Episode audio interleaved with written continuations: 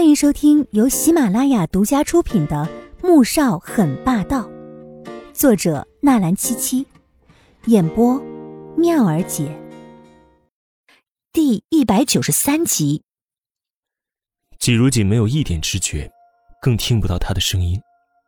没多久，穆子饶带着药箱走了进来，看到他竟然跪坐在地上，立即又将门关上，走上前一看，顿时倒吸一口凉气。你，堂哥，你别担心，我先把他身上的针拔掉，再送到医院做检查，应该不会有生命危险的。在这个时候，他只能尽量安抚这位随时会暴走的堂哥，否则，他真不敢想象后果会如何严重。穆萧还没有理他，只是紧紧的盯着季如锦，这些针就像是扎在他的身上和心上一样，疼痛难忍。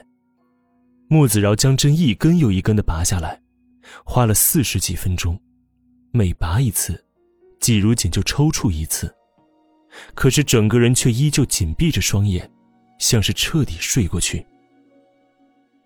当肉眼可见的针全都拔掉，季如锦依旧没有醒来，穆萧寒惊慌的手都开始抖了起来。阿锦怎么还不醒？是不是还有针没拔掉？你再找一找。穆子饶当然知道，可是肉眼能看到的针全都拔了，如果还有看不到的，那只能借助仪器了。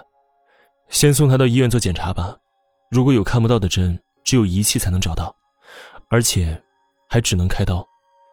穆萧寒点点头，仍坐在地上，抓着季如锦的手不动。你，你的脚，还是赶紧坐回轮椅上吧。穆子饶实在是看不下去了。心中不禁叹息。救护车早已经在外面等着，穆萧寒面色十分平静的坐回轮椅上。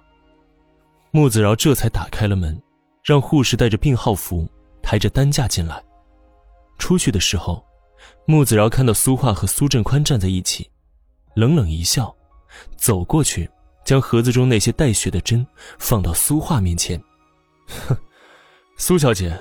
这些针是刚刚从季如锦身上拔下来的，你要不回去试试这种滋味啊？我想一定生不如死吧。话落，他冷冷的看了一眼苏振宽，苏振宽到现在也不觉得自己有错，而恼怒的是他孙女苏画居然带着外人对付他。爷爷，你为什么要做出这样狠毒的事呢？苏画不敢置信。那些细针上面的血迹让他看得浑身发毛，可是这些针，竟然全是从季如锦身上拔下的，这实在太可怕了。苏花，注意你的态度，我是你爷爷，你敢用这样的语气质问我？我这么做还不都是为了你？苏画到现在也没办法相信，这件事情会是自家爷爷做的。想到穆萧寒在苏家说的那些话。他心中感到一阵绝望，为什么事情会变成这样？爷爷，我不需要你为我做这些，你根本就不是为了我，你是为了你自己。他心中十分愤怒，为什么要打着为他好的旗号，做出这种用伤天害理来形容也不为过的事情呢？苏振宽何时被人如此顶撞过？虽然苏话说的确实是正确的，可他绝不容许。而眼看事情就要成功了，也正是他的好孙女将人引了过来，这让他有一种被人背叛的怒火，伸手便狠狠的一巴掌扇在苏画脸上。我做什么还轮不到你来指责，一个连男人的心也抓不住的废物。苏画从小到大，第一次被打，而且还是自家爷爷。他捂着脸，十分不敢置信。可是苏振宽眼底的那种疯狂的怒意和凶狠，让他感到害怕。爷爷，你现在该担心的是，阿寒会怎么向你报复？苏画失望又伤心的说完，转身跑开了。苏振宽却因为他这话，脸色难看起来，心底浮现一抹不安。